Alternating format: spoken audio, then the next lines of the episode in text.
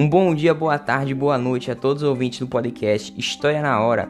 E hoje nesse episódio especialíssimo, em que você conta com a minha participação, Carlos Gabriel, falaremos hoje sobre Roma Antiga, analisando assim um período clássico que foi marcado pelo expansionismo, o domínio da bacia do Mediterrâneo, dos principais portos da Síria, além do domínio no sul da Itália, que essas, expansões foram indo para o norte e por aí afora.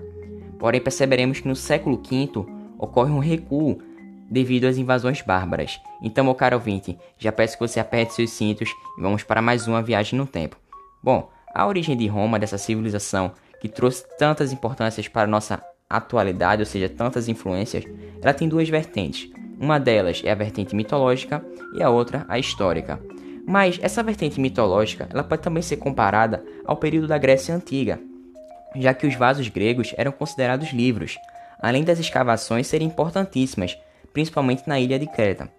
E sem falar dos livros Ilíada e Odisseia, que falavam das guerras no período grego.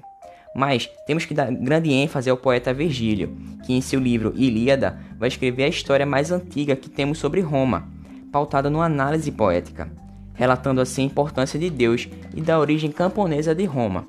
Assim, ele tratou os irmãos Rômulo e Remo, que são perseguidos pelo tio, além de serem capturados pela, por uma loba, que vão crescer e resgatar as suas origens. Assim, eles irão brigar pelo poder. Mas a gente tem que perceber que, claro, que essa história ela tem uma névoa poética. Então, também podemos citar a contribuição de Tito Livio, que também vai relatar a briga entre os irmãos, revelando assim uma análise que exaltava as características racionalistas. Ele escreveu assim a história de Roma. E no Lácio teremos as terras mais férteis de toda a Itália, Nela está o rio Tibre. Bom, também temos que falar de Luís Davi, que registrou o rápido das Sabinas, ou seja, as mulheres elas deveriam ter um ventre largo, já que existiam tantas tribos e comunidades que lutavam pela posse das terras. Assim, a busca por mulheres saudáveis trariam guerreiros muito fortes e poderosos, que poderiam dar pro propagação às suas gerações. Bom, mas Roma ela teve três fases: a fase monárquica, a República e o Império Romano. Começando pela monarquia, temos que caracterizar essa fase como mitológica. Ela teve grande destaque a chegada dos diversos povos, ou seja, a fusão cultural. Nesse período, teremos um rei sem poderes absolutos, sendo assim limitados pelo Senado, e que o Senado ele era formado por anciãos, além de ter uma assembleia curial formada pelos militares. Dando destaque a essa monarquia, temos reis latinos e reis sabinos.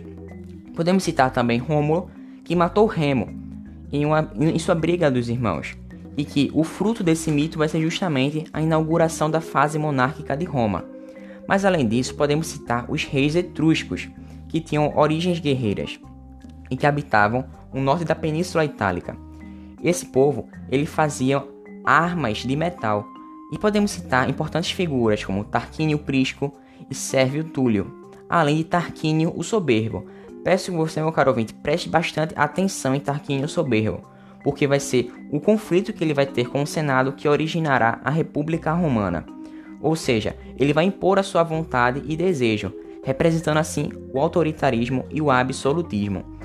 Mas podemos citar, no âmbito social, que a Roma, na época monarquista, era composta por patrícios e plebeus, respectivamente. Os patrícios possuíam terras e os plebeus trabalhavam nessas terras. Note a diferença. Nesse período, vai existir um pequeno número de escravos, já que as expansões eram pequenas nessa fase, além de não trazerem tantas transformações tão grandes. Né? Além disso, podemos citar que a interpretação em ter escravos ou não depende da pergunta a ser feita. Ou seja, a nossa análise não pode ser de maneira alguma absolutista. Mas voltando a falar sobre o povoamento em Roma, podemos perceber que o povo do norte tinha uma origem guerreira e dominavam a metalurgia, ou seja, eles já haviam domesticado os cavalos. Eles eram também chamados de etruscos, como aqueles que eu falei no início, que tinham aqueles reis etruscos esse período todo. Na região central existiam os agricultores, os latinos, os samnitas e os ecos. Já ao sul, adivinhe, ao sul estão os comerciantes dos mares, os gregos, os talassocráticos. Mas agora, por que, que o regime da monarquia cai e entra a república? Lembremos-nos de Tarquínio Soberbo e o conflito com o Senado. Mas por que foi criado aquela menção SPQR, ou seja, o Senado e o povo romano? Aqui vai a resposta. Todo essa, esse novo governo foi formado de acordo com o fruto da disputa de poder de Tarquínio Soberbo contra o Senado, já que o Senado queria um latino como rei e os etruscos, representados por Tarquínio, queriam uma monarquia absolutista e autoritária. Mas Tarquínio mexeu com uma das, uma das esposas do Senado, por isso foi visto como traidor do governo, sendo assassinado, sendo assassinado, o que instaurou uma nova república.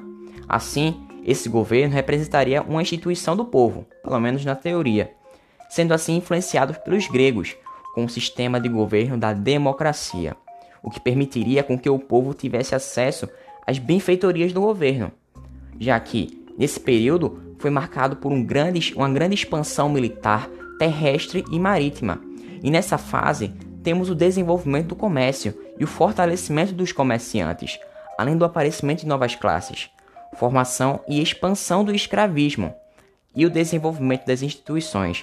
Agora, o Senado seria transformado na principal instituição de força política. Assim, nesse período acontece um grande desenvolvimento da cultura. Porém, quero que você preste atenção em alguns cargos que eu darei destaque nesse período. O ditador, que vai ser o líder popular, aquele líder escolhido pelo povo e pelo Senado para governar, sendo um homem com plenos poderes autoritários, escolhido para governar por seis meses, que poderiam ser renováveis. Ele foi nomeado num cenário atípico, ou seja, de guerras, de fome e doenças. Além disso, podemos citar que ele vai representar o extremo dessa civilização.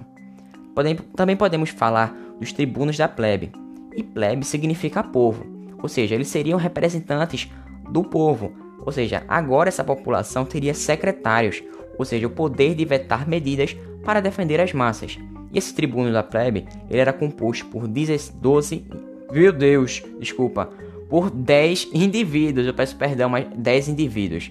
E os censores, a gente pode falar que os censores, eles eram aqueles que faziam o levantamento do censo, ou seja, eles que faziam o raio-x para saber se estava existindo mudanças na sociedade e eram a partir desses sensores que era possível saber as questões como o poder aquisitivo, já que era importantíssimo descobrir onde estavam os bairros mais pobres. Lá a insatisfação seria maior, assim como os políticos poderiam assim saber para onde iriam deslocar seus funcionários e soldados, ou seja, eles poderiam agora sufocar as rebeliões com muito mais facilidade, já que, além disso, eles poderiam saber quais indivíduos poderiam se candidatar aos cargos públicos, ao passo que saberiam quais eram as famílias mais ricas. Além disso, eles teriam informações agora para o domínio da sociedade.